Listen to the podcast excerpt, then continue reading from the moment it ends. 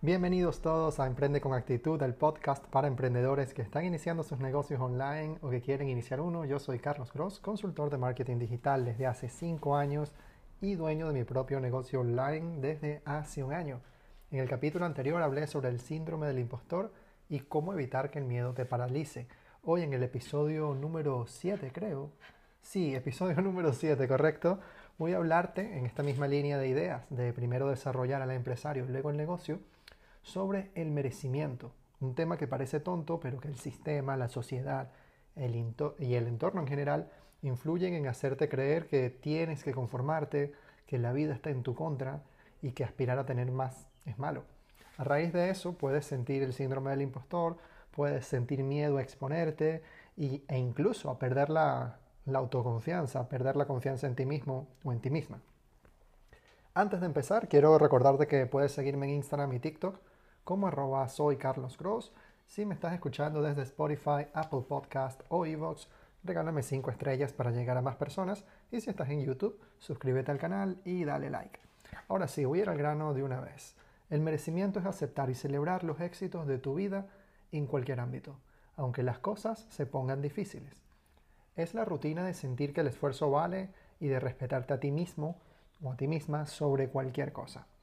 Es premiarte y aumentar la confianza sin importar lo que te digan o lo que supuestamente tienes que pensar de determinada situación. Todos los días ocurren cosas maravillosas en tu vida que no debes dejar pasar desapercibidas y debes celebrarlas porque te las mereces. Poner en práctica una rutina de celebrar cada pequeño éxito te va a ayudar a configurar tu mente de tal manera que en lugar de ver problemas, como hacen la mayoría de las personas, vas a ver oportunidades de éxito.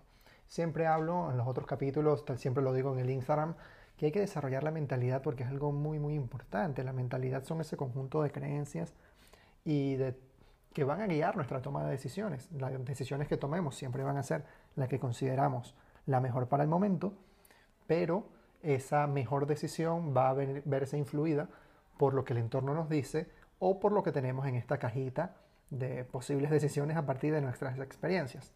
Por eso es tan importante practicar el merecimiento, porque te va a ayudar a ver el mundo de una manera diferente y a verla desde el punto de vista del empresario. Cuando tú empiezas a ver el mundo desde los ojos de un empresario, te va a ir bien en cualquier negocio y en cualquier ámbito de tu vida, como empleado, como dueño de negocio, como emprendedor, porque ves el mundo diferente, ves un mundo de oportunidades, no un mundo de problemas incluso en situaciones incómodas.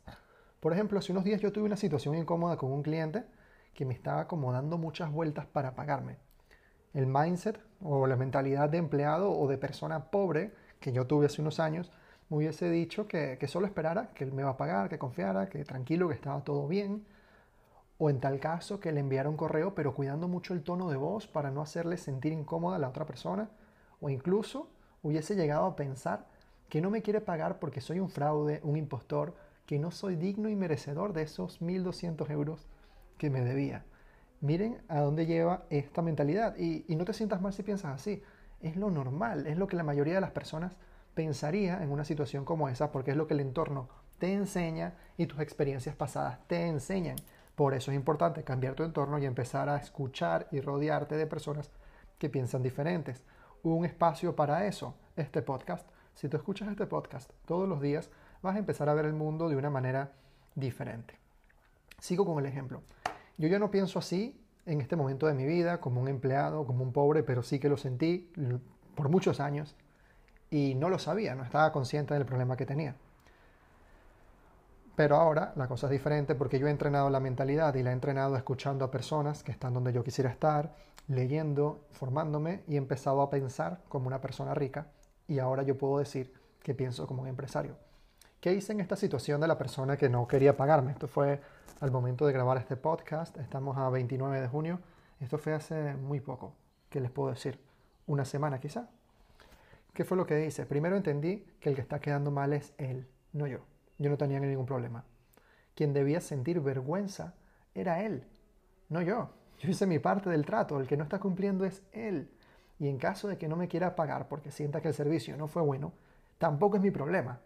Porque si él no me dice nada, yo no sé cómo saberlo y no puedo enmendarlo. Entonces, si estás inconforme con mi servicio y decides no pagarme en silencio, pues el que tiene un problema eres tú, que no tienes la confianza suficiente de coger el teléfono, llamarme y decirme las cosas de frente, como haría una persona de valor. Entonces, si ese fuese el caso y no lo estás haciendo, el problema lo tiene esa persona, lo tiene el cliente, no lo tengo yo. Si él está inconforme y si realmente el servicio fue malo, pues yo pudiese hacer un esfuerzo adicional por, por hacerlo sentir mejor, por, por enmendar los resultados. Pero igual tiene que pagarme, aunque lo logre o no lo logre. Eso es parte del trato. Yo trabajé duro, cumplí con mi parte y tengo que recibir mi pago porque me lo merezco, independientemente si logré los resultados o no. Lo que haría como empresario ético sería cobrar y si no logré los resultados, pues cambiar algo en la estrategia para darle los resultados que desee. Pero eso me lo tiene que decir él, no se lo tengo que decir yo. Si él está inconforme, él tiene que comunicarlo. No tengo que yo imaginarme cosas, paralizarme y pensar que yo soy un fraude. Yo hice mi trabajo, lo hice bien, me merezco el dinero. Fíjense que tiene un angelito bueno y un angelito malo. El angelito malo es ese empleado que te mantiene en tu zona de confort, que te evita crecer, que te mantiene sintiéndote inseguro y demás. Y por otro lado tienes el angelito bueno, que es ese empresario que te empuja. Entonces, bueno, el empleado en mi cabeza me decía, no, Carlos, no lo llames, que lo vas a hacer sentir incómodo.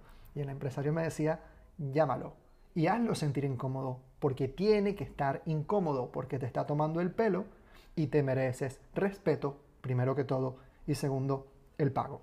¿Qué creen que hice?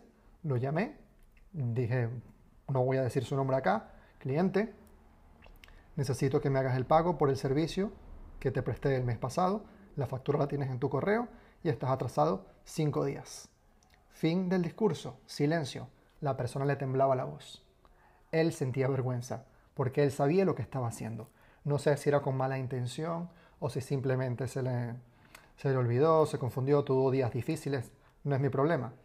Pero como yo practico el merecimiento, sé lo que me merezco, voy y se lo pido y ni me tiembla la voz, porque yo estoy seguro de lo que estoy haciendo. Al final el merecimiento te va a dar, te va a permitir darte cuenta que la vida pasa para ti y no contra ti esa llamada incómoda era importante para ganarme el respeto de esa persona que por alguna razón había perdido o que él estaba intentando pasarme por encima.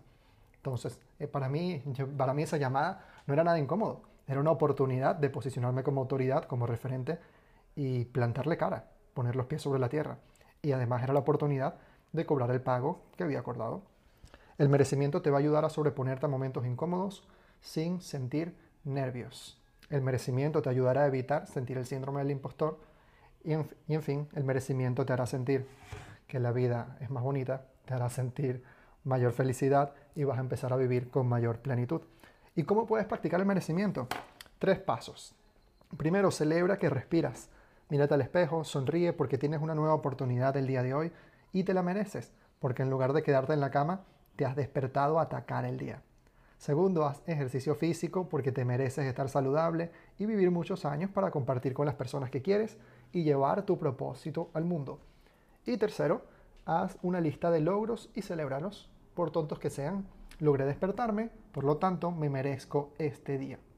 No me rendí con mi emprendimiento aunque no tenía clientes, por lo tanto me merezco sentir orgullo porque soy una persona con voluntad, disciplina, ejerciendo su propósito y voy a dar el 100% el día de hoy y el tiempo que haga falta. Y bueno chicos, hasta aquí llega el capítulo de hoy.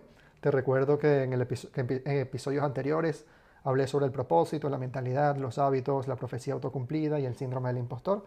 Así que si este capítulo te gustó, te invito a escuchar los anteriores porque estoy seguro que te van a gustar muchísimo.